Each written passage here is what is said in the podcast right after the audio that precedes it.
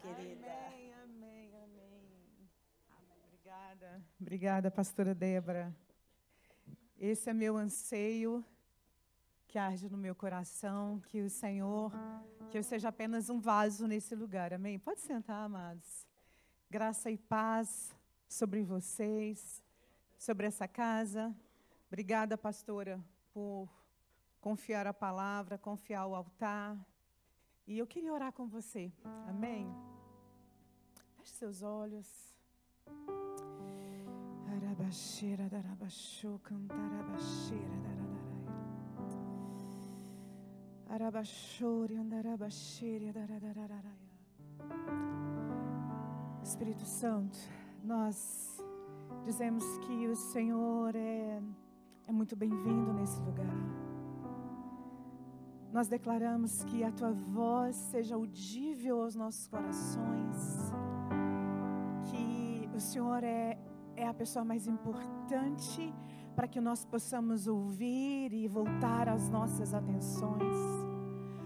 Leve cada coração aqui cativo à obediência de Jesus Cristo. Senhor, todo pensamento que vaga, toda distração, toda perturbação da alma, do espírito, do coração, toda mente inquieta, perturbada, leva cativa agora a tua obediência, Pai. Ministra agora sossega os corações, ministra agora a tua doce presença, a presença do teu Espírito que afaga, que nos abraça, que nos envolve. Senhor, e traz a revelação de Yeshua essa manhã. Traz a revelação do teu poder, traz a revelação que liberta, que cura, traz a libertação que traz o que estava escuro, a luz, e traz cura aquilo que não era visto. Nós te convidamos, Espírito Santo, declaramos que os teus anjos são bem-vindos nesse lugar a ministrar a cada homem, mulher, criança, adolescente, jovem nesse lugar, Pai, do que mama ao mais velho, do menos entendido ao que acha mais entendido, que a tua presença nos cative essa manhã, em nome de Jesus, amém e amém. Amém. Sabe que eu estava ali sentada pensando, né, vendo tanta criança e tanto jovem e adolescente aqui. Eu tô com muita saudade da minha casa. Eu saí da minha casa sexta-feira, gente. Não tem 15 dias que eu saí da minha casa, mas eu já tô com muita saudade da minha casa. A minha casa é o meu lugar preferido, preferido. É, eu e meu esposo nós somos consagrados muito cedo a pastores. Meu nome é Suzy. Né? Ninguém me chama de Suzy Meire, por isso que eu já falo Suzy. Eu sou casada com Flávio. Eu tenho um marido nobre, um homem com um coração muito nobre, assim que eu defino. E o meu anseio é que até a eternidade eu esteja com esse homem, em nome de Yeshua HaMashiach. Eu sou mãe do Arthur, do Gabriel e da Júlia. A Júlia tem 13 anos, o Arthur tem 16, o Gabriel tem 19. Eu tenho filhos que são tesouros de Deus na minha vida. Nós pastoreamos um tempo no Brasil, depois passamos alguns anos na Holanda, sete anos cuidando de igreja na Holanda. E o Senhor nos moveu de uma forma inesperada, né? Eu falo que depois a gente teve uma experiência muito forte em Auschwitz, e depois de Auschwitz, Deus nos moveu de uma forma inesperada para Grã-Bretanha, para o Reino Unido. Nós estamos nos movendo ali com o movimento de oração, algumas plataformas, servindo a Igreja de Cristo, primeiramente nativa, porque o Senhor não nos mandou não nos tirou para fora do Brasil só para servir a nós mesmos. O Senhor nos enviou para servir as nações onde Ele nos colocou. Amém? Então nós estamos ali servindo a igreja nativa, quando podemos, também servimos a igreja brasileira. Temos um trabalho, né, com casa de oração, com escola sacerdotal e de mulheres. Depois eu falo mais sobre isso, porque quando eu estou no altar eu tenho tanto temor de não falar do que faço, mas representar o porquê eu faço. E quando nós nos movemos para a Inglaterra, o Senhor falou muito para nossa casa. Levanta um altar de adoração a mim, na sua casa. O Senhor falou: vocês vão trocar o púlpito pelo secreto. E o Senhor nos escondeu um tempo por cinco anos, mesmo nos movimentando com bases missionárias amigas, mesmo nos movimentando servindo igreja. O Senhor nos recolheu um tempo. E sabe o que mais interessante? O Senhor não nos recolheu por causa de pecado. O Senhor nos recolheu porque nos amava e queria nos esconder. Queria nos desintoxicar de sistemas, de bandeiras denominacionais, queria nos desintoxicar de idolatria com a igreja, e o Senhor nos escondeu de uma forma muito bela. E sabe, dentro da nossa casa, nós começamos a, a ministrar o Senhor. Mesmo que nós íamos à igreja, nós começamos a ministrar o Senhor. E os meus filhos, eles iam para o teclado, né? Eu falei um pouco ontem, um deles ia para o teclado. Gente, e eles tocavam tão ruim. E o outro pegava a guitarra e também, ai, era tão ruim. E sabe, daí então eu tinha um de sete, um de oito. E depois eles foram crescendo dessa forma assim, fazendo barulho de qualquer jeito. E daí a pequena foi crescendo e pegava a panela e começava a bater. E a gente ficava ali na sala adorando. E é claro, quando meu esposo pegava o piano, ai, o ambiente mudava, porque aí ele tocava mesmo. Mas daí eu falava pro Flávio assim, amor, não tem como você ir, porque assim não tá tendo clima para orar. Tá tocando tudo errado. Ele falava, amor, deixa as crianças serem geradas nesse ambiente, ainda que eles toquem errado. Então daí foi construindo uma outra cultura dentro do meu coração como guardiã do lar, porque nós mulheres somos guardiãs da nossa casa. Foi crescendo uma outra cultura no meu coração, até mesmo em relação à adoração, porque eu também cresci em berço de adoração. Então eu tive uma outra concepção, uau, falando nisso, quanto é belo a banda, né? Eu só senti falta um pouco do sangue pentecostal. Porque talvez a banda é tão bela que te intimidou um pouco, igreja. Mas você não está aqui só para ser plateia. O Senhor está nos chamando para um lugar de paixão e devoção. Então você pode estar onde tem música, onde tá a música não está boa, onde a música é tão perfeita, ou você pode estar num casebre, ou num casarão, ou numa igreja com mil, ou numa igreja com cinco. Você precisa se lançar na adoração. Não importa o quão eles levam a adoração, se está do seu estilo ou não, ou se você gosta ou não, mas você precisa contemplar o Deus a qual você veio buscar. Porque se os seus olhos não abrir para esse Deus a qual você julga servir, você nunca vai ter a revelação que vai trazer libertação em você. E sabe quando nós começamos ali na nossa casa, o Senhor foi mudando essa história. Então, de repente, os meus filhos começavam a tocar. Sabe, houve dias que eu acordava de madrugada com meu filho, que ainda não tinha 19, mas que tinha 14 anos. E eu acordava com meu filho na sala de baixo, cantando ao Senhor, de madrugada. Eu acordava com meu filho fazendo canções para o Senhor. Sabe, um dia nós estávamos em casa e o nosso filho, que hoje tem 17, mas não tinha 17 naquela época, ele tinha 12. Sabe essa época que você não tem noção como o teu filho, ele é capturado pela mídia, por Satanás, como ele é um desejo de fascínio do inimigo, justamente nessa idade, para capturar o coração dele, porque Deus tem algo com essa geração. E eu lembro que o meu filho de 12 anos, que ainda estava sem dúvida, ah, será que eu ouço mesmo música cristã ou não? E coisas que atraíam do coração dele. Ele foi comprar algo. A gente morava na Inglaterra, numa região que era uma vila missionária. Ele foi comprar algo e quando ele voltou a caminho, era um lugar muito escuro. E ele estava ouvindo uma música, uma canção que ele gostava muito. Ele foi e falou: Mãe, eu fui ouvindo essa canção. Mas quando eu voltei, eu falei: Sai, eu acho que eu, ouvi, eu vou ouvir essa canção que meus pais estavam tocando hoje. E quando ele voltou, ele foi ouvindo uma música que não era cristã. E quando ele voltou, ele ouviu, ele voltou ouvindo outra canção. E daí ele abriu a porta da nossa casa e quando ele viu meu marido, ele estava chorando muito. E eu assustei porque eu pensei, nossa, será que alguém roubou meu filho? Né? Ah, gente, ninguém ia roubar ninguém. Mas mãe, você já viu, né? Filho, alguém te roubou, aconteceu alguma coisa. Eu já comecei a chorar apavorada, né? Eu vim de, de, de um cenário familiar que eu perdi meu pai muito nova, eu perdi um irmão assassinado. Eu vim num, num cenário de muita morte. Então, sempre que acontece algo, eu penso, ai, vai acontecer alguma coisa com meus filhos. Então, quando ele chegou, eu abri a porta apavorada, ele abraçou o pai dele, começou a chorar, e ele não conseguia falar. E o filho fala, Arthur, o que, que foi? Fala para mamãe. E ele não conseguia, ele chorava. E o Flávio, meu esposo, falou assim: por favor, para, chega para lá. E eu cheguei para lá e falou assim: eu entendi. Não aconteceu nada com ele. Ninguém tocou nosso filho. Eu falei: O que aconteceu?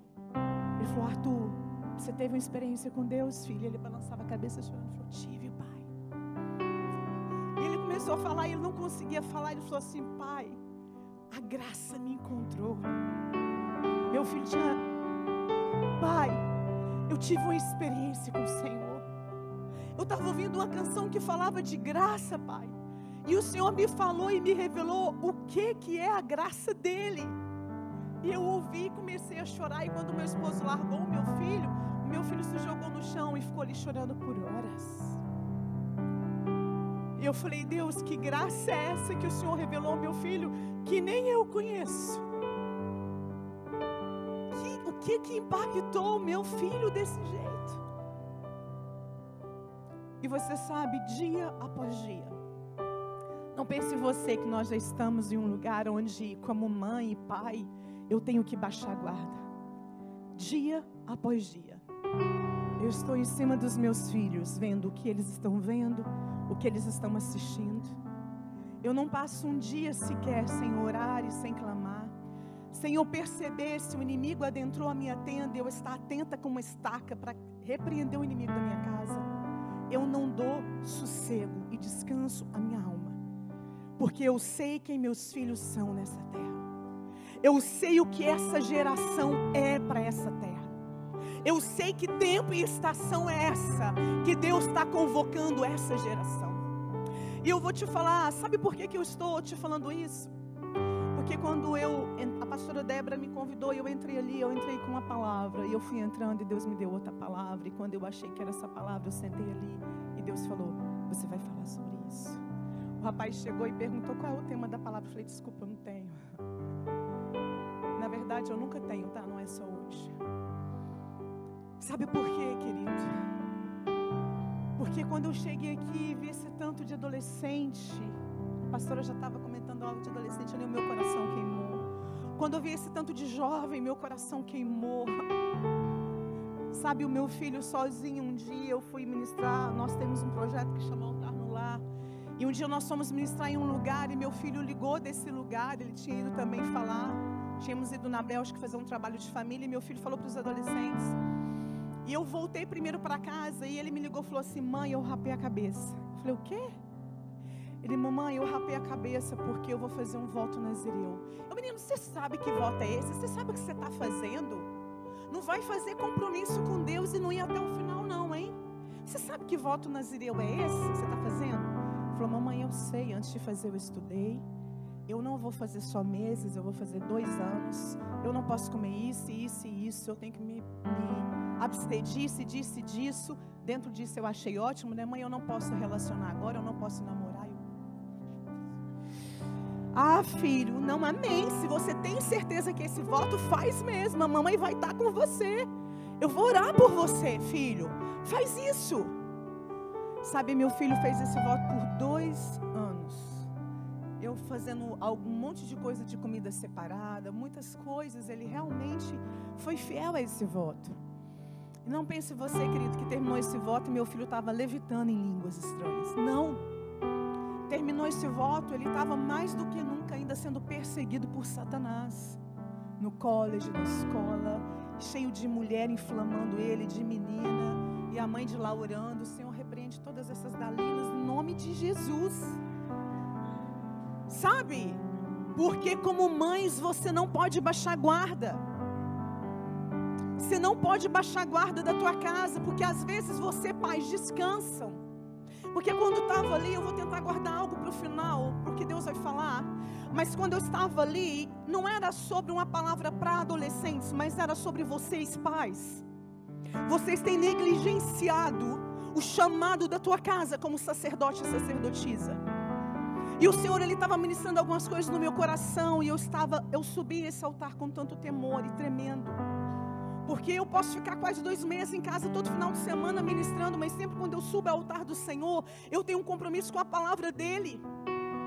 Então eu não posso falar algo para agradar a igreja ou quem me convidou, eu tenho que falar algo que o Senhor disse. E o Senhor quer chamar a tua atenção, homens e mulheres, sacerdotes e sacerdotisas. Sabe, você tem negligenciado o altar da tua casa. Você pode estar com uma aparência cristã. Você pode estar com vestes cristãs. Mas o teu serviço primeiro não é com a casa, não é aos homens. Porque você que estuda a palavra, você sabe o que é a palavra sacerdote. Ele presta primeiro o serviço a Deus e depois aos homens. E sabe, por muitas vezes você tem prestado serviço primeiro aos, homens, aos homens e depois a Deus. Você sabe o que você encontra lá em Ezequiel? Um dia o Senhor falou a Ezequiel assim: Ezequiel, eu vou tirar tua esposa. Ela é a delícia dos teus olhos. Eu vou tirar a delícia dos teus olhos. E você não vai chorar. Você vai sair, você vai trabalhar, fazer o que você tem que fazer. E à noite, você vai falar a casa de Israel.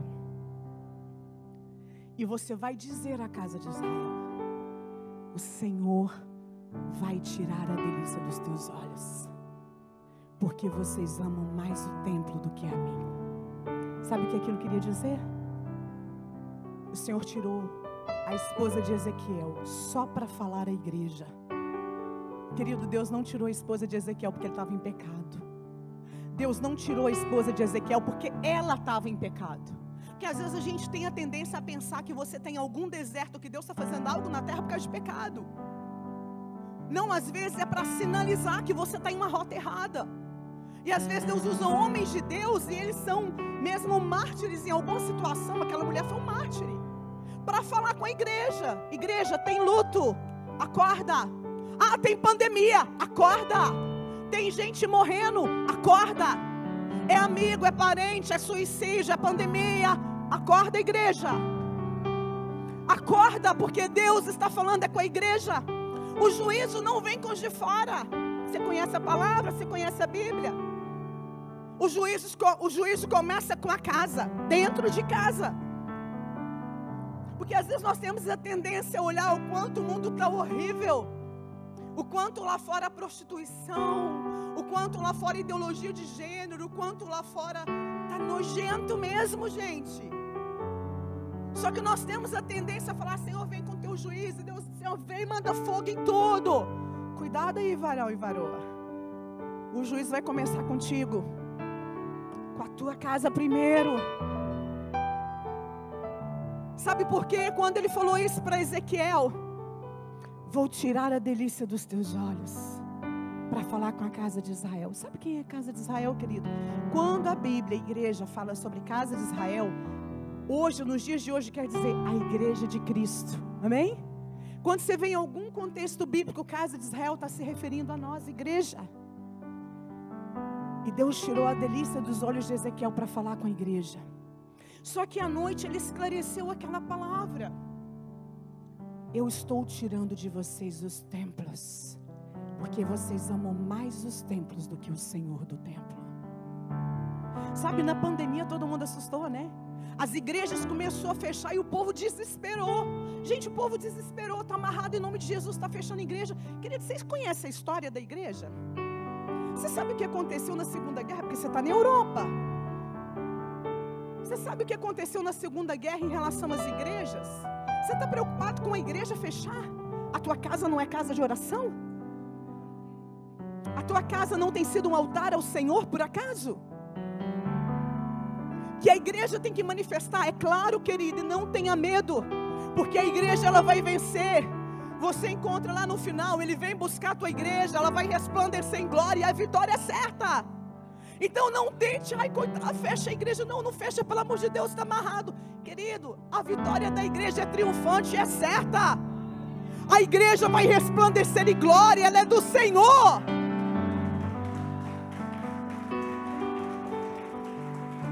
Não preocupe a igreja, a igreja brasileira olha para o Brasil e desespera. Porque olha o partido, ah, se esse partido ganhar, o que vai ser da igreja vai ser perseguida. Querida, é isso que está faltando com a igreja brasileira, ser perseguida. Para que ela se posicione, para que ela saia de cima do muro. Ah, eu peco ou eu não peco? Eu sou prostituta ou não? Eu sou adulto ou não? Ah, um dia eu estou na igreja, não uma quarta, assim, um dia de oração, não, outro dia ninguém vê, mas eu estou em pecado. A igreja precisa ser perseguida para que ela entre no nível de purificação, de santificação, porque sem santificação ninguém verá Deus. Você pode ver a igreja sem santificação. Você pode ver a religião sem santificação, mas a Deus ninguém verá sem santificação. Ninguém vai ver a igreja sem santificação. Sabe por que você precisa jejuar? Não é porque você tem que ganhar um carro, querido. Não é porque você tem que ganhar uma casa. Você tem que trabalhar para você ganhar essas coisas. Você sabe por que você precisa do jejum? Para se santificar. E Yeshua não tinha pecado nenhum e foi para o deserto 40 dias para santificação. Um homem que não tinha pecado. Santificação. O jejum é para te santificar. Então começa jejuando, igreja. Porque vão vir dias muito piores sobre a terra. Põe a tua família na arca e prepare a tua casa. Prepare a tua casa, pai e mãe. Levanta um altar na tua casa para que Deus te dê autoridade para quando a arca abrir, você levantar um altar lá fora. Porque se você levantar um altar lá fora, sem levantar na tua casa, o altar vai cair. Como ele caiu da cadeira, o altar seu vai cair se você não levantar um em casa primeiro. A sua nudez vai ser descoberta. Se você não mandar em um nível de santificação, prepara. O que Deus está trazendo sobre a terra é um juízo que começa com a igreja dele. Ele vai desnudar todas as coisas. Ele vai trazer um nível de santificação sobre a igreja. Sabe, a tua casa precisa de um altar ao Senhor. A tua casa precisa de um posicionamento. Sabe o que os seus filhos precisam? Eles precisam ver em casa pais que amam o Senhor de todo o coração. Eles precisam acordar e ver a mãe chorando na sala. Eles precisam acordar de madrugada para ir no banheiro e ver a voz de um sacerdote lá embaixo orando pela casa. Ele precisa ver os pais orando pela nação de Portugal e não usurpando a nação de Portugal, vindo para cá só para ter dinheiro e voltar para o Brasil. Ele precisa ver posicionamento nos pais, que os pais sejam um modelo, porque se vocês não forem o um modelo, vocês cantaram agora, geração que não tolera o espírito de Jezabel, será mesmo? Você tem certeza do que você cantou? Você tem noção da música que você cantou agora? Você já pegou ela e leu ela? Porque nós, como igreja, nós temos mania de fazer tudo que está sendo colocado diante de nós. Alguém lê as escrituras e a gente vai para casa, é isso mesmo. Não, querido, confere a palavra aí. Tudo que eu estou falando aqui, toma nota e confere aí na tua Bíblia. Ah, está cantando isso. Presta atenção na letra do que você está cantando. Geração que não tolera o espírito de Jezabel. Você sabe onde o espírito de Jezabel mais atua hoje? Na mídia. Porque o espírito jezabélico ele é um espírito de manipulação. E já dizia profetas de outrora que a manipulação, principalmente Billy Graham, ela viria futuramente de uma forma avassaladora na mídia. Sabe quanto tempo um, um, um jovem gasta em um celular? Talvez você pode ver o teu filho gastando tanto tempo num celular e você pode ficar horrorizado, né? Talvez é mais fácil, querido, agradar o filho dando um celular novo, né? Eu tive que dizer muito não para os meus filhos, porque eu decidi no lugar do celular comprar primeiro uma guitarra, no lugar do celular comprar uma bateria, depois no lugar do celular comprar um piano melhor, depois no lugar do celular comprar instrumento. Na minha casa tem sax, tem violino, ah, seus filhos tocam isso? Não. Mas está lá na sala de oração. Quem vir tocar já tem eles começaram a ganhar essas coisas usadas de parentes. Porque eu nunca fui numa loja comprar um aparelho celular para meus filhos. Mas eu tive autoridade para falar para eles: não usa, porque eles não me viam gastando tempo com isso. Você acha que o teu filho vai gastar tempo para aprender um piano? Se ele entra para ver algo, ele fica mais de cinco horas no dia em um telefone. E talvez você pode pensar assim, não, não fica, não imagina, eu estou acompanhando tudo. Minha irmã, quando você pega o teu Instagram, o teu Facebook, o que você tem aí, quando você vê, você ficou uma hora vendo a vida dos outros. E daí você fala, eu não tenho tempo para devocional. Eu não tenho tempo para o Senhor. Eu não tenho tempo de estar me relacionando com o Senhor. Nós precisamos mudar os nossos valores. Vocês estão comigo, igreja? Amém? Eu estou com muito temor de pregar essa palavra, mas é o que o Senhor está chamando vocês. Porque amanhã, querido, você pode ter um filho seu arrancado da tua casa por causa do sistema babilônico que está avassalador. Você pode ter um marido saindo de casa porque está trocando você por um homem ou trocando por outra mulher. Você pode ter a sua mulher saindo de casa porque ela cansou de você não se posicionar. Você pode ter seu filho saindo de casa porque ele decidiu seguir algo e não vai ser legal para você. Então você tem que entender que existem guerras que já começou. Querida, a batalha já começou, assim como a eternidade já começou em nós, a batalha também já começou. Só que você esquece que nós vivemos em batalhas. E daí você leva a vida só trabalhando. Eu sei que esse fardo não é leve. Eu tenho meu esposo que é árduo a batalha dele com o trabalho, ainda assim se posicionar constantemente para estar tá levantando um sacerdócio e ainda para estar tá respondendo ao Senhor nas nações não é fácil. São todos os dias acordar 5 horas da manhã e trabalhar. Eu sei que não é fácil. Mas, querido, quem disse que o Evangelho é fácil? Quem nos disse isso nos vendeu um Evangelho barato. Olha para a história de Yeshua. Ele veio anunciar. João Batista veio na frente anunciando o evangelho. O que aconteceu com João Batista? Depois veio Yeshua, olha o que aconteceu com ele. Olha os apóstolos, olha os discípulos. Quem foi que nos disse que o evangelho é fácil? O evangelho é maravilhoso. Porque a convicção que nós temos de dias vindouros de glória sobrenatural. E um dia na tua presença vale mais então, isso sim, a tua graça nos basta. E a tua graça nos basta não porque temos muito, não porque temos dinheiro, não porque temos grandes carros, mas a tua graça nos basta porque Ele é o suficiente. Ele consegue preencher até a divisão de nossas almas. E deixa eu falar algo para vocês, jovens, adolescentes que estão aqui, me ouçam. Eu te dou uma convicção. Anseie por conhecer o Deus de vocês, não só o Deus dos seus pais. Peça a Deus uma experiência pessoal.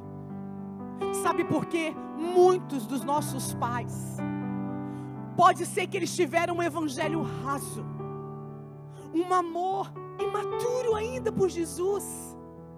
E sabe o que o Senhor está chamando essa geração? Para um lugar de profundidade, para um lugar de conhecimento com a palavra, para um lugar de paixão e devoção. Antes você não conhecia a palavra. Hoje você conhece jovens que têm tempos de devocional que nem os pais têm. Eu tenho convicção. Eu não estou falando que essa vai ser a última geração, porque eu não tenho autoridade em Deus para falar isso, eu não sei. Mas uma coisa eu tenho convicção: que essa geração vai marcar o antes e depois do Evangelho de Cristo na terra por causa do nível de paixão e devoção que Deus está chamando esses jovens para adentrar. Os nazireus de Deus, homens jovens que eram separados, separados para um serviço sacerdotal, eles eram separados para Deus. Sabe, você quer fazer algo assim, uau? Seja um nazireu de Deus, meninos e meninas Seja o nazireu de Deus que vocês vão ser separados para um serviço sacerdotal. Que vocês vão entregar tudo ao Senhor. Que vocês vão dar tudo a Ele. Jovens dessa geração que vão ter autoridade. Autoridade para fazer prodígios, maravilhas e sinais. Existe algo poderoso que Deus está fazendo com a igreja. E Deus está chamando a atenção da igreja. Olha para mim. Olha para mim. Por muito tempo seus olhos só estiveram nos templos. Então, se o culto era bom, você ficava, se não era, você ia embora e procurava outra igreja. Então, se a igreja estava como você queria, estava legal, se não estava, você saía e falava mal do pastor. Então, se o templo era bom, você ficava, mas se você encontrava uma igreja que tinha uma salinha melhor, você ia para lá. Mas se a igreja era muito boa, essa é a melhor igreja da minha vida, o pastor é o the best. Para de olhar para isso. Olha para o Senhor do templo. É Ele, por Ele, para Ele são todas as coisas. Leve a tua casa e os teus filhos a olhar para Yahvé, porque quando os dias maus vierem, eles vão conseguir se fortalecer, porque eles vão dizer: Eu sei em quem tenho crido. Eu não tenho crido em doutrina banal. Eu não tenho crido em vento de doutrina. Eu não estou crendo em templos. Eu não estou crendo em bandeira denominacional. Eu não estou crendo em homens. Eu creio em Yahvé. Então leva a tua casa a ter profundidade com o Senhor. E eu vou te falar, homens. Existem lugares tão profundos que Deus, que Deus está chamando sacerdotes para viver. Sabe quando Ana estava gemendo ali diante do Senhor, querendo um filho. Ele chegou e falou, ele estava sentado, sentado. E chegou para ela e falou assim: Por acaso você está embriagada, mulher? Primeiro, querido, ele era um sacerdote, ele estava numa casa onde ele prestava serviço ao Senhor, ele jamais deveria estar sentado naquela ocasião. Vocês sabem disso. Ele não deveria estar sentado. Ali já anunciou que o sacerdócio dele já estava numa evidência de cair. Aquela mulher estava gemendo diante do Senhor, querendo um filho. O Senhor respondeu a ela. E o que veio do ventre dela mudou a história de profetas naquela estação. Homens, o seu lugar não é de estar sentado diante um lugar de adoração ao Senhor.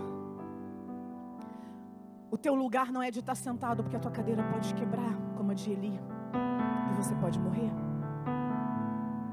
E eu não estou falando de morte física, eu estou falando de morte espiritual. E existem mortes que não têm retorno. E não é porque e não é por causa do Senhor, porque não tem lugar tão profundo que o Senhor não possa alcançar. O que Yeshua fez na cruz é o suficiente para cobrir uma imensidão de erros. Talvez não tenha volta, porque você não consiga entender o Deus que você serve. Sou casada tem 24 anos e eu me lembro de uma estação, nós tínhamos talvez três anos de casamento, eu me lembro, dois. E meu esposo me procurou e falou assim: amor, eu preciso falar com você. E eu falei assim: tá bom. E nós fomos conversar à noite. Ele falou assim: amor, eu preciso ler para você uma caderneta. E eu, tá. Fiquei assim: tá. E daí a gente foi conversar. Minha mãe estava lá em casa, minha mãe morava fora. Nessa época eu morava no Brasil, ela morava na Holanda e veio nos visitar uma época. E ela estava na sala e ele foi ler para mim essa agenda. Ele falou assim: Amor, o que eu vou ler para você aqui foi porque Deus me pegou de tal forma. E eu precisei de anotar algumas coisas que Deus me mandou. Porque Ele me falou: Você precisa ter um concerto com a tua esposa. Então, para que eu não esquecesse de nada, o Senhor falou para mim: anota tudo. E ali sentado, meu esposo começou a ler e eu comecei a chorar. Eu quero te pedir perdão, porque eu pequei com você contra isso, contra isso e contra isso. Eu quero te pedir perdão porque eu traí você dessa forma, dessa forma e dessa forma. Eu quero te pedir perdão porque eu tenho negligenciado isso, isso, isso. E o meu esposo começou a ler uma caderneta de pecado para mim, dele. Eu comecei a chorar. E quando ele leu, ele falou assim: Eu preciso te falar que tudo que eu li para você, eu vou procurar a liderança da igreja e vou ler para eles. Eu pensei, não sei qual que é pior. Se eu ouvir o pecado dele, eu saber que todo mundo vai ouvir. Daí, quando ele falou isso, ele pegou e falou assim: Vamos orar. Eu não sei o que você vai fazer com tudo isso. E, gente, tem coisa que só Deus dá graça para a mulher. Vocês sabem disso. Eu chorava, não avancei, não fiz nada. Eu estava chorando e assim. Mas eu vou te falar algo que aconteceu. Ele falou: Vamos orar, eu vou dormir. Nós vamos dormir. A decisão que você quiser tomar, amor, você vai tomar. Eu amo a tua vida. Mas eu amo tanto a Deus que eu não consegui mais viver como eu estava. Eu não conseguia estar no púlpito adorando em pecado. Eu não conseguia estar no púlpito pregando em pecado, ainda que foi um acidente. Deus me tomou tanto, Suzy, tanto. E me chamou para um lugar tão profundo que ainda que eu te perca, eu preciso ser transparente. E daí ele saiu um tempo de perto de mim, porque eu pedi um tempo para orar e eu comecei a chorar. Você não vai acreditar, e eu não estava chorando, não era por causa da dor que ele tinha me traído um dia. Eu não estava chorando por causa de tudo aquilo que ele leu, eu estava pensando, gente, que homem doido, como é que ele para diante de mim, lê uma caderneta dessa? Por amor a Deus, ele, assim, ele já se sentia totalmente perdoado. Eu vi o nível de leveza no espírito que ele estava, o nível de profundidade que de repente diante dos meus olhos ele emergiu. Sabe o que aconteceu no meu coração naquele momento? Quem é leitor da palavra vai entender. O Senhor fala que o povo judeu vai se retornar a Ele. E Yeshua diz que os judeus vão se converter porque sentiriam ciúmes dos gentios, por causa do amor dos gentios por Ele. Naquele momento eu me senti uma judia, porque eu pensei, eu nasci na igreja. Gente, eu nasci na Bleia, eu tenho veia pentecostal. Eu pensei, você, pensei comigo, você é tudo que eu possa imaginar. Amém pelo seu testemunho. Veio para Jesus depois de mim. Eu sempre fui aqui, amei mais Jesus que todo mundo nessa casa. E de repente você chega diante de mim com essa leveza, com esse amor. Não sei se vocês estão entendendo, igreja. Eu não estava com problema com o pecado dele, porque aquilo ali na hora, sabe, gente, eu sempre estou num nível assim eu sou louca por Jesus. Eu estava assim, cara, onde esse cara entrou, que ele vai ter coragem de ir diante de uma liderança, ler os pecados dele, porque ele fala assim: olha, eu me desnudo aqui, mas Jesus eu não perco. Que nível é esse que ele entrou? Eu senti ciúmes, não foi do pecado dele com outras pessoas. Eu senti ciúmes do amor dele por Jesus, do nível de transparência. Sabe o que aconteceu ali? Jesus me tomou naquele lugar e eu chorei tanto. E eu procurei Ele e comecei a pedir perdão dos meus pecados. E não era pecado com outras pessoas, mas era o pecado que eu tinha de manipulação contra Ele. O pecado sempre de comparar meu esposo com outros. O pecado que nós esposas temos que às vezes a gente acha que não é pecado, que desonramos nossos maridos. Querido, Deus visitou minha casa com uma graça tão grande, tão grande, aquilo foi um divisor de águas nas nossas vidas. O nível de relacionamento e cumplicidade com Deus que nós somos adquirindo e, cavalgando ao longo do tempo foi sobrenatural. Sabe quando alguém chega na nossa casa e vê um altar de adoração e vê todo aquele movimento com Deus, querido, isso não é construído da noite para o dia. Primeiro tem que haver juízo tem que haver limpeza para você se apresentar diante do Senhor. Eu estou falando isso com muito zelo e respeito por vocês, homens, sacerdotes de Deus que estão aqui. Eu não estou dizendo que o exemplo do meu esposo é para que vocês façam isso, até porque se você não faz algo direcionado por Deus, você pode acabar com o casamento. Mas eu estou dizendo para vocês o que, que você precisa fazer para você não se encontrar num templo sentado para você, para sua cadeira não quebrar. O que você precisa fazer para você ter um posicionamento diante do Senhor, faça. Sem governo a igreja não gera. E sim, o governo vem de homens, de sacerdotes. Então eu quero dizer algo para você: levanta, homens, e resplandece diante do Senhor. Você sabe que em Santa Catarina, e na Escócia, em lugares geográficos totalmente diferentes. Estava vendo recentemente grandes conferências de bruxos. Porque está uma onda agora, novamente eles voltaram de encenação. E os bruxos estão se levantando na terra para tudo quanto é lugar. Na Noruega já estava tendo um movimento fortíssimo de bruxaria. E você sabe como as conferências deles sempre são anunciadas? Sacerdotes, sacerdotes se levantando. As trevas copiam e eles são astutos, vocês sabem. Os sacerdotes das trevas estão se posicionando. Igreja, eu te pergunto: onde estão os sacerdotes de Deus? Levanta. é mais do que os teus trabalhos, é mais do que os teus desejos carnais, é mais do que as tuas mazelas. Há uma guerra a ser vencida. Olha ali a situação de Davi e Ziclac, o que, que aconteceu. Chora o que você tem que chorar, levanta e vai guerrear pela tua família, vai guerrear pela tua casa. Eu sei que existem dias difíceis, eu sei que existiu. Talvez a tua casa pode estar uma guerra espiritual. Existem guerras que a tua esposa nem sabe que você está travando no teu interior. Existem lugares talvez que você entrou que ela nem sabe. Mas eu quero te dizer hoje, Deus está te dando uma palavra. Levanta-te, levanta-te, levanta-te e resplandece para que você seja modelo para os teus filhos para que teus filhos não olhem, sabe, para uma Anitta na vida e falar meu referencial, referencial do inferno. Para que teu filho não olhe para o Pablo Escobar, sei lá, da vida e olha meu referencial, referencial do inferno. Olha para a tua casa, mulher, som do coração das tuas filhas. Sabe, o ano passado o Senhor me falou: tira a Júlia da escola e começa a homeschooling com ela. E nós estávamos na sala de oração, eu chamei a minha filha e falei para minha filha assim: filha, que está acontecendo na escola? Está tudo bem? Mãe, está tudo bem? Filho, sério, está tudo bem? Não foi uma conversa corrida assim, gente. Estou falando porque eu estou corrida.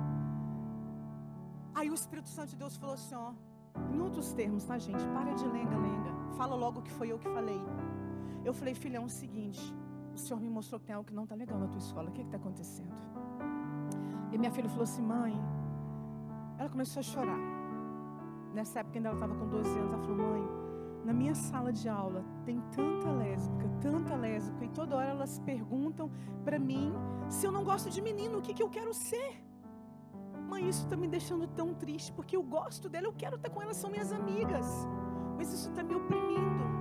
E eu comecei a orar com a minha filha. Eu falei, filha, primeiro, vamos orar por elas. Elas precisam ter revelação de Jesus. Sabe, talvez elas vieram de lares, filha, que não foi o lar que você teve. Sabe, querido, não é só simplesmente uma ideologia de gênero. Ideologia de gênero, presta bem atenção, que vocês precisavam até estudar sobre isso. É um sistema de uma ordem mundial. Mas ele só adentra o coração dos jovens. É um plano muito maior do que vocês podem imaginar, tá? Mas ele só adentra o coração dos jovens porque eles também foram lesados. Foram jovens lesados. Sabe quanto tempo eu trabalhei com homossexualismo? Sabe quantos jovens eu já ouvi que foram lesados por pastores? Abusados por pastores dentro de igreja? Abusados por pais, por tias? Ah, que horror! Realidade dentro da igreja, querido.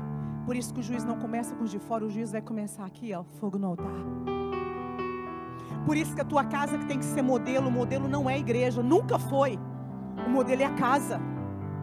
Porque se você tem uma casa modelo, você chega na igreja para queimar. Então um corpo junto, toda uma família junto vai queimar incenso ao Senhor. Por isso é um culto de adoração. Sabe, jovens foram lesados eu tenho muita compaixão disso. Modelos desequilibrados de casa, de pais e mães. Não é simplesmente eu quero, eu decidi. Não, o coração deles estão frágeis. Eles não tiveram a revelação da totalidade de Yeshua. Os olhos deles não foram capturados por amor a Deus. Sabe, mostraram uma religião, mas não mostraram o papai a eles. Você não tem noção, querido. Quando o jovem é capturado pelas afeições de Deus, ele é um agente de milagre nessa terra. Ele é um embaixador de Jesus nessa terra. Sabe, então a primeira coisa que eu falei para minha filha, vamos orar por elas, filhas. Você ama suas amigas, a mamãe também ama. E nós dobramos os joelhos e oramos por cada uma amiguinha dela. Depois eu falei, filha, mamãe, vamos fazer homeschool um tempo? Isso foi um processo de conversa. A mamãe quer fortalecer o teu coração, filha. Eu não quero que você seja levada, sabe, por nenhuma ideologia maligna. Mas, querida, eu não quero que a minha filha seja levada por ideologia, nem ideologia desse mundo, mas também não quero que a minha filha seja levada por sistema babilônico de igreja nenhuma. Tudo é pecado. Então eu falei, filha, você vai um tempo sair e vai fazer homeschool, porque eu quero fortalecer teu coração. Não pensa você que essas decisões são fáceis, mãe. Você tem que entrar em níveis, mães e pais, de muitas renúncias. Minha filha tem uma rotina de acordar, treinar o piano, fazer devocional junto. Você acha que não seria gostoso para mim eu acordar e ficar vendo um monte de coisa no Pinterest que eu gosto? Eu amo essas coisas de mesa, de mesa posta. Se eu me pego com isso, gente, eu vou um dia vendo, eu gosto. Mas eu tenho que fazer renúncias e não posso ter tempo com um monte de coisas que eu queria estar fazendo para dar atenção a eles. Eu tenho que sentar às vezes com meu filho que está fazendo música e a área dele é engenharia musical e ele cria músicas e eu ouvia aquelas músicas tuts, tuts, tuts, tuts. E eu pensava, meu Deus, vida, que coisa terrível. Mas eu tenho que ficar ali com ele. Nossa, Arthur. E aí tem hora que eu falo assim, filho, esse início dessa música, porque ele não entende, ele sempre foi, desde novinho eles foram para fora. E eu falo, filha, é, filha, que essa música que você está colocando no começo aí, é um MPB assim, essa pessoa, filho, ela só cria esses MPB dentro de terreiro de macumba. Mãe, mas é que o começo deu certo com isso, está muito legal. Deus Espírito Santo, me ajuda. Eu, tá bom, filho, mas assim, põe só o início, não põe a letra, filho. Porque isso não é legal. Esse cara de verdade, filho, claramente. Esse cara é do diabo, filho. Aí ele vai e faz a música e põe uma dentro, e põe outra, e põe cristal. Ele vem, mãe, que, que você acha, mãe? Ele fica assim com a cabeça, com fone. E eu, uau, mostra pro papai. Ele entende mais que eu. Mas mesmo que ele está ali, eu estou ali. Eu deito tão cansada, tão cansada. Mas eu não dou descanso dos meus olhos. E às vezes eu estou ouvindo música, eu estou ouvindo algum barulho, eu falo, Arthur, você ainda não dormiu? E ele fala assim, mãe, como é que você sabe que eu estou acordado? Eu falo, eu estou ouvindo. Aí eu vou lá no quarto e falo, vai dormir agora, filho. Não é hora de você estar na internet. Aí você poderia pensar, mas meu filho tem 17 anos. Está na minha casa. Eu sou mãe. Isso não é hora de ninguém estar na internet uma hora da manhã. Nem homem, nem filho, nem marido. Isso é hora do inimigo atuar.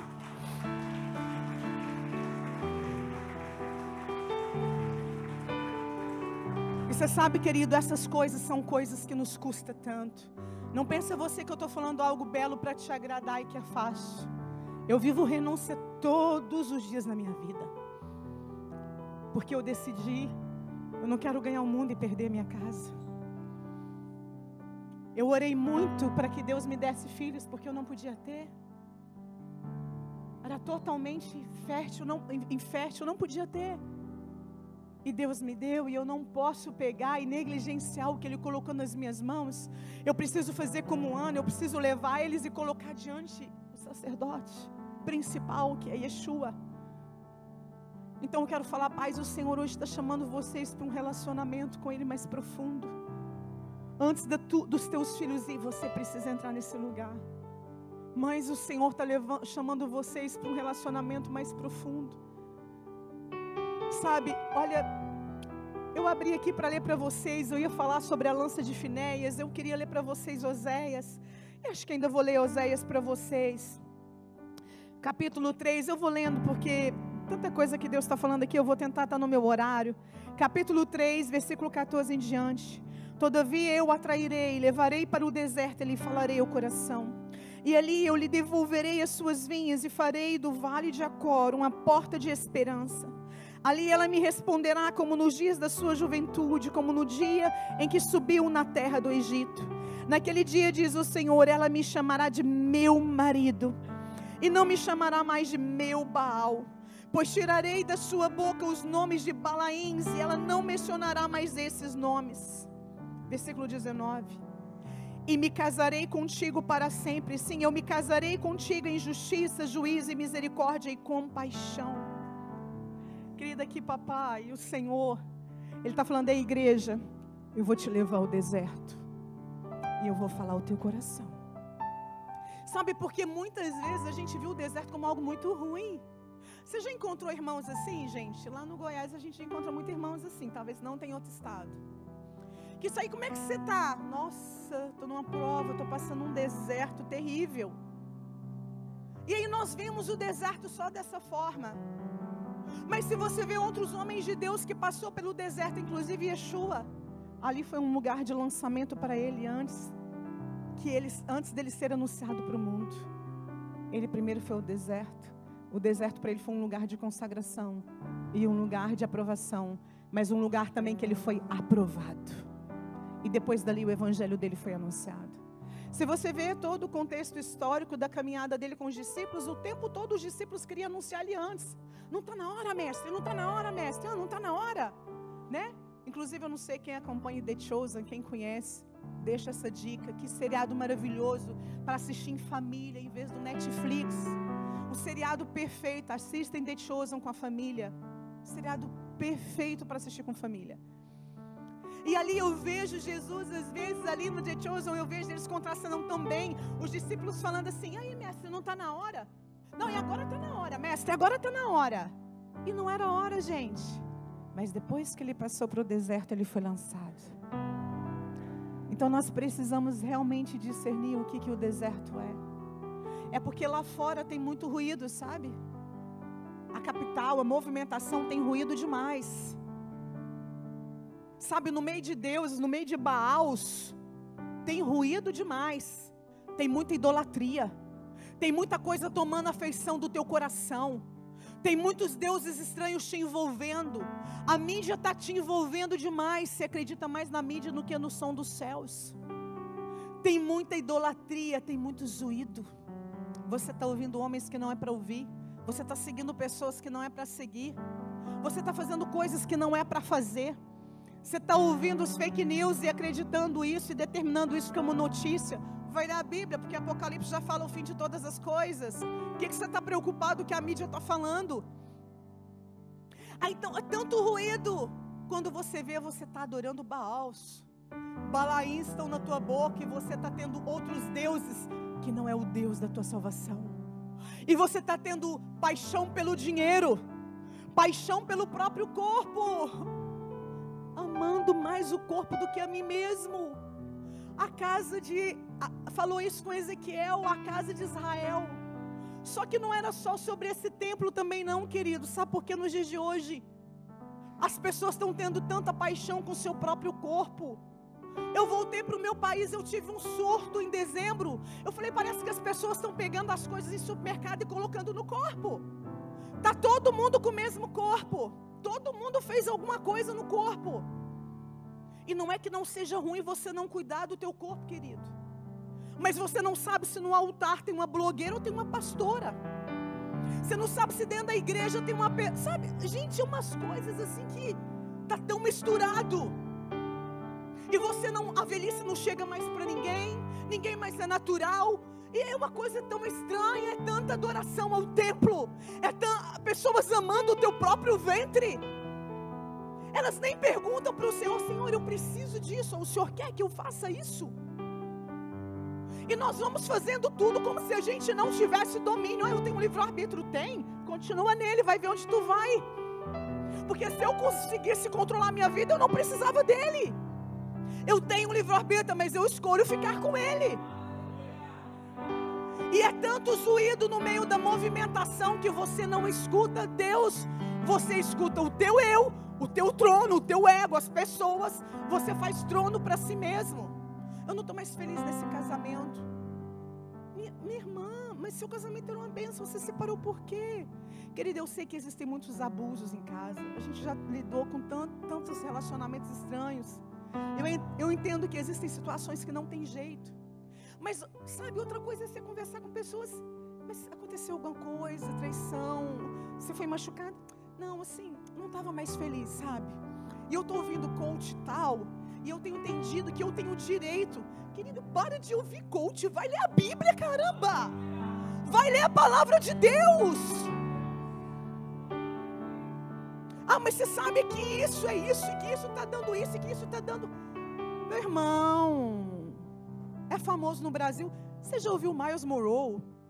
Essa pessoa que você tanto ouve, tanto é famosa, comeu o livro de Miles Morrow, porque ele está replicando a mesma coisa que Miles fala. Se você ler livros, se você estudar, se você estudar a cultura do Evangelho, você vai ver que tem contos que estão aproveitando só a tua fraqueza e o momento. Mas se você for ler a base e a informação deles, você vai ter a mesma coisa. Mas é tanta gente procurando o teu eu e as tuas riquezas. Riqueza para quê, querido? Você quer riqueza para investir no reino? Você pode ficar sentado nessa cadeira, eu sou testemunha disso. E Deus vai te dar riquezas nas tuas mãos sem você fazer nada. Porque Deus conhece o teu coração se Ele te entregar riqueza. Agora, o teu dinheiro, a tua riqueza é para a tua perdição. Você pode morrer de trabalhar, meu irmão. Porque Deus não vai te dar nada para que Ele não quer te perder. É pessoas ouvindo tantas coisas. Sabe por quê? Deus, com a beleza dele, está levando a igreja, a igreja ao deserto para falar o coração. O deserto não tem ninguém. Sabe, ele é árduo, ele é seco. Ele é cansativo, ele é dolorido. E eu sei disso. E eu sei disso. E olha, gente, tem hora que eu acho que eu sou louca. Porque quando eu vejo a minha família por milímetros passando em alguma situação que eu falo assim, epa, Deus, está entrando vaidade aí no coração dos meus filhos. Epa, Deus, eu acho que a gente, Senhor, guarda a gente, Pai. Gente, eu oro e falo assim: Deus, se precisar, me leva para o deserto de novo. É loucura, né? Você está num lugar de sofrimento e fala assim: Deus, me leva de novo. É porque eu entendi, querido, que ali é um lugar de maturidade, de crescimento. O deserto é um lugar dolorido, mas é um lugar que silencia as outras vozes e ali você ouve Deus. Silencia as vozes dos homens e ouça o som que vem dos céus. A palavra de Deus diz que a voz dele é como o som de muitas águas é inconfundível a voz de Deus. Você sabe que quando você começa a ouvir a voz de Deus, querido, você não precisa de profeta de adivinhação para ficar falando palavra para você, para fortalecer o teu ego. Ah, mesmo Jesus me ama. Ah, amém, Deus vai me dar isso. Até quando você vai procurar o Senhor pelo que Ele pode te dar? Procure Ele por quem Ele é e por que Ele pode fazer em você e através de você. Quanto tempo a igreja procurou as mãos? Me dá, me dá, me dá. Procura os pés. Vem como aquela mulher lavar os pés. Vem como aquela mulher lavar os pés dele. Porque os pés apontam serviço. As mãos você só quer ganho. Os pés é serviço. Quão formosos são os pés dos que anunciam o Evangelho. Nos pés de Jesus a beleza. Sabe, no deserto Ele vai tirar todos os deuses malditos do teu coração. Sabe, toda essa idolatria que está consumindo o teu coração. Talvez você pense, não, não sou idólatra, querido. Tudo que tira Deus de você é idolatria. Tudo que você tem mais devoção do que a Deus está sendo idolatria na tua vida. É estranho, né? achar que a irmã vem todo domingo no culto, mas que ela é mais devota ao Instagram do que Jesus. Não, tá barrado, pastora. Eu tô lá servindo na igreja direto, trabalhando. Deus não importa com o teu trabalho nem com as tuas obras. Ele quer teu coração. Se Jesus, se Deus precisasse de serviço, ele criava trabalhadores. A palavra de Deus chama de filhos. Ele criou filhos. Ele criou para relacionamentos. Ele não está falando, ei, pastores, apóstolos, profetas, a terra está esperando a manifestação de vocês. Ele falou o quê? Filhos, filhos, a terra está gemendo pela manifestação dos filhos. Não é pela manifestação de empregados, não é pela manifestação de serventes, é pela manifestação de quem tem relacionamento com Ele. Sabe por quê? Porque quem tem relacionamento com o Pai parece com Ele. Então manifesta Ele aonde for. Ele está esperando a manifestação de filhos. Deixa a beleza do Senhor te capturar essa manhã. Como Ele deu essa promessa, que Ele vai capturar a noiva. Por isso que eu não, não preocupo, não desespero. Gente, quando eu começo a ver escândalo na igreja, é claro que meu coração dói, entristece. Sabe, eu não queria que as pessoas estivessem vendo isso na casa do meu pai. Mas eu não me desespero, porque eu sei que a noiva é dele. Eu sei que o juízo começa com essa noiva, ele vai devolver o deserto. E sabe que, o que, que ele fala? eu, eu mesmo vou trocar as tuas vestes. Ele vai lavar nossa boca, Ele vai tirar os ídolos, Ele vai nos recapturar, Ele vai resgatar as nossas afeições e o amor da igreja. E sabe o que, que Ele fala? Novamente você vai me chamar de meu marido. Novamente eu vou ser o teu amante. Novamente o Senhor vai ser teu. Sabe, eu tenho zelo e temor porque tem tantas coisas assim para falar. Mas eu sei que nem sempre também a gente lança tudo. Eu acredito que o que Deus queria falar aqui, Ele falou, e agora a gente precisa realmente conscientizar o que, que o Senhor nos trouxe à mesa essa manhã. Ele está nos chamando para um posicionamento de sacerdotes e sacerdotisas. Pai, Deus quer mudar a história da tua casa. Homens, Deus quer mudar a tua história. Sabe, minha irmã e meu irmão, uma geração que homens e mulheres de Deus têm tido síndrome de pânico. Você sabe quantos pastores, apóstolos, profetas eu tenho encontrado durante o caminho, não estou falando de um caminho de jornada, não, gente. Um caminho de curto tempo, de dezembro para cá, que estão passando em estágio de depressão, de pânico, síndrome de pânico. Ah, muita gente adquiriu síndrome de pânico depois da pandemia. Sim, eu imagino. Sabe, eu só não entendo que o mesmo Deus que cura o HIV, ele cura a depressão. O mesmo Deus que cura a depressão, ele também cura o pânico. O mesmo Deus que cura o pânico, ele também cura um câncer. Eu não entendo porque a igreja é tão fervorosa para orar com alguém que está com câncer, mas não é, tem o mesmo fervor para orar com alguém que está em depressão. Ah, não, mas é porque a pessoa precisa de um médico, ela precisa de um psicólogo. Sim, precisa. Como quem está com câncer também precisa de uma terapia. Como quem está com câncer também precisa de uma fisioterapia. Vocês estão me entendendo? Quimioterapia. Todos precisam do médico. Mas todos precisam passar primeiro pelo médico dos médicos. Quantos entendem isso? Gente, existem estações no deserto que não tem médico perto, que não tem papai nem mamãe. Sabe, teve situações e crises na minha vida que não tinha tempo de procurar psicólogo nenhum.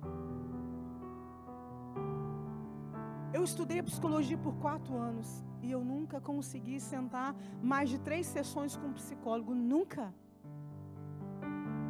Mas você sabe por quê? Porque eu sempre tive nele tudo que eu busquei. Porque tinha dia, gente, que chorava e que saía de lá e não tinha nada, Deus ainda estava doendo. Mas se você for num homem também, querido, se diante de Deus ainda está doendo, quem dirá diante do homem? O que, que você acha que um homem vai fazer para ti? Por favor, não é que você não precise de medicamentos, continue. Você precisa de medicamentos para o câncer, continue. Mas comece a provar e ver que Ele é bom. Comece a pedir sobre a tua vida, a tua igreja, prodígios, maravilhas e sinais. Em nome de Jesus, você pode ficar de pé.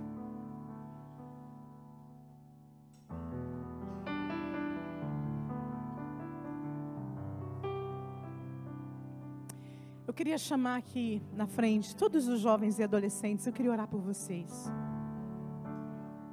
Todos os jovens e adolescentes, vem cá rapidinho. Eu quero dar esse tempo meu para vocês. Eu não quero sair daqui sem fazer isso.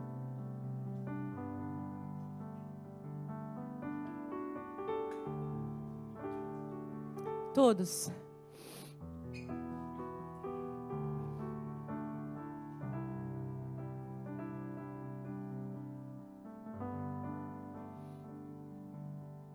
Sabe qual é o maior erro nosso, pais? Pais, olhe para mim falando como pai, como mãe. É que às vezes nós pais achamos que vocês não entendem muito as coisas. Sabe aquelas vezes que até quando nós levamos vocês na igreja e, e vocês iam até para a salinha das crianças, às vezes nós estávamos orando em casa, até deixava vocês irem dormir, essas coisas assim. Porque a gente acha que os jovens não estão entendendo muito. E esse foi o pior erro dos pais. Porque vocês têm condição suficiente para entender um programa que vocês assistem no Netflix. Vocês têm cultura o suficiente para entender muito bem o que é ideologia de gênero, o que é certo e errado. Vocês sabem muitas coisas mais do que seus pais podem imaginar, eu sei. Vocês estão lidando com desafios na escola que os seus pais nunca deram. Sabe por quê? Quando eu cheguei na minha escola, gente, eu nunca tive problema com uma amiguinha que queria ser homem. Alguém aqui da minha idade teve esse problema? Não precisa falar a minha idade, gente, só imagina. Não teve esse problema. Vocês não tiveram paz, vocês não tiveram esse problema. Por isso que eu estou falando com vocês com autoridade. Vocês não têm noção do que os seus filhos passam em uma sala de aula. Vocês não têm noção como essa geração tem sido saqueada, bombardeada. Vocês não têm noção como o evangelho delas tem sido ferido. Sabe, mas o Senhor sabe. E por isso que o Senhor quer revelar a vocês um Deus não da experiência dos seus pais, um Deus de vocês.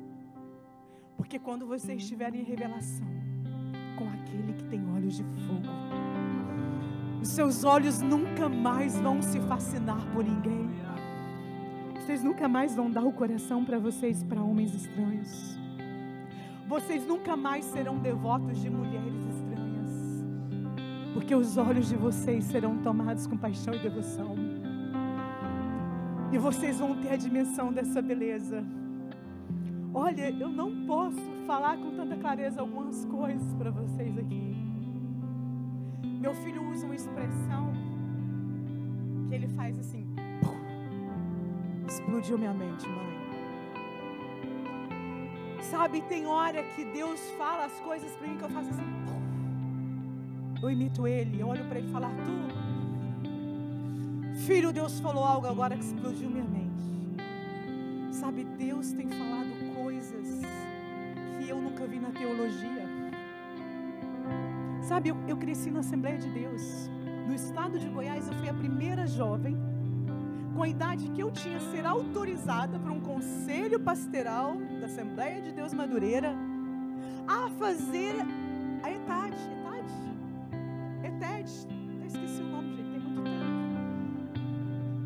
depois eu fui passando por outras denominações e fazia curso disso, liderança, John Marcos, curso de tanta coisa, gente. De quebra de maldição, tanta coisa, uau, tanta preparação. Mas tem cinco anos que o Senhor chamou minha casa para um lugar de paixão e devoção.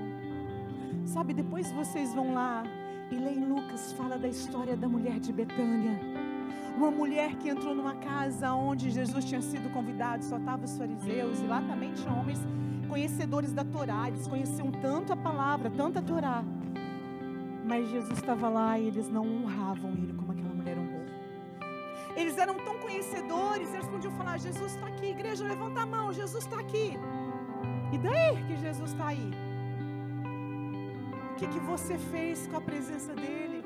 Você se jogou, você se prostrou, você se rasgou.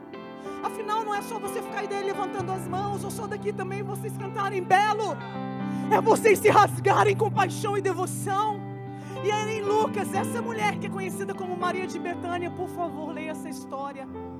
Ela tinha tanta paixão por Jesus.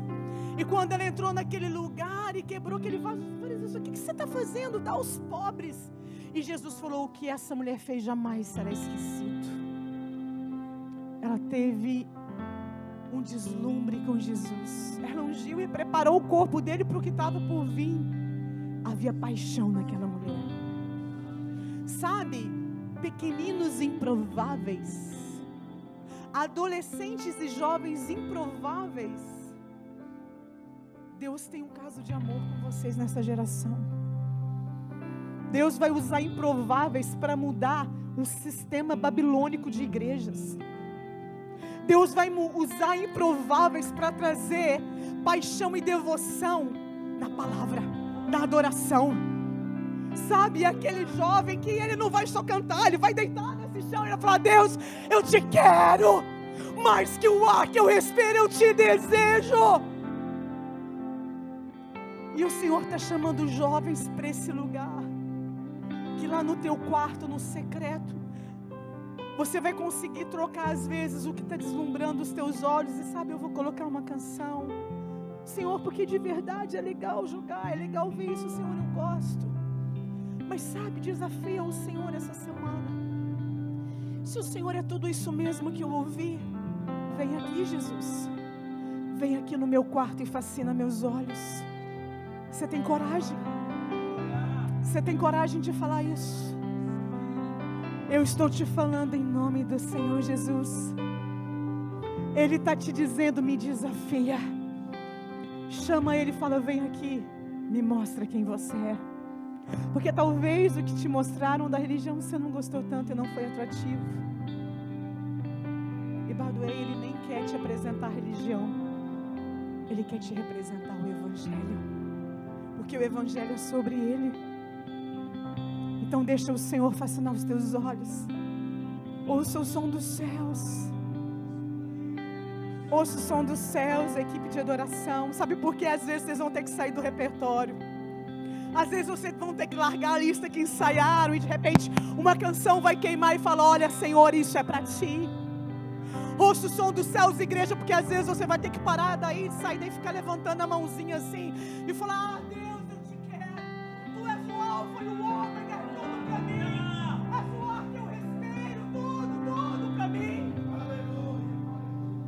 E você vai ter que sair desse lugar normal. E você não vai ter que ficar enfiando Jesus na cabeça do teu marido, porque quando ele vê a extravagância do teu amor, ele vai falar: Uau, eu quero isso para mim. Deixa Jesus fascinar os teus olhos. Deixa o Senhor fascinar os seus olhos. Eu posso orar com vocês, feche os seus olhos. Deixa o Senhor entrar no mais profundo do teu coração. Existem palavras que nunca foram ministradas. Existem canções que nunca foram cantadas que Deus está guardando para essa geração. E talvez você vai ser o jovem que vai liberar essa palavra, que vai liberar essa canção. Sabe, existem projetos que nunca foram feitos por homens. E em nome de Jesus, que entre vocês saiam homens de negócios que criem esses projetos a favor do reino de Deus.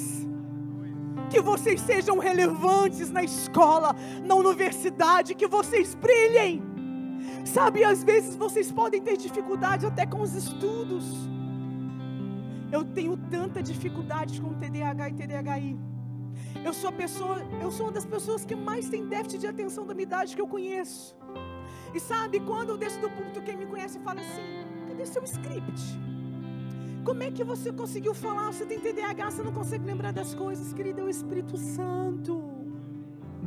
Talvez você se sente desqualificado quando você olha e fala assim: gente, todo mundo da sala está entendendo, eu não entendo, eu sou um burro.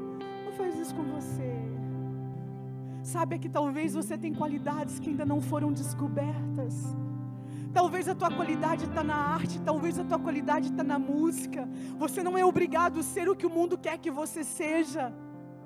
Você precisa ser o que o Senhor chamou você para ser.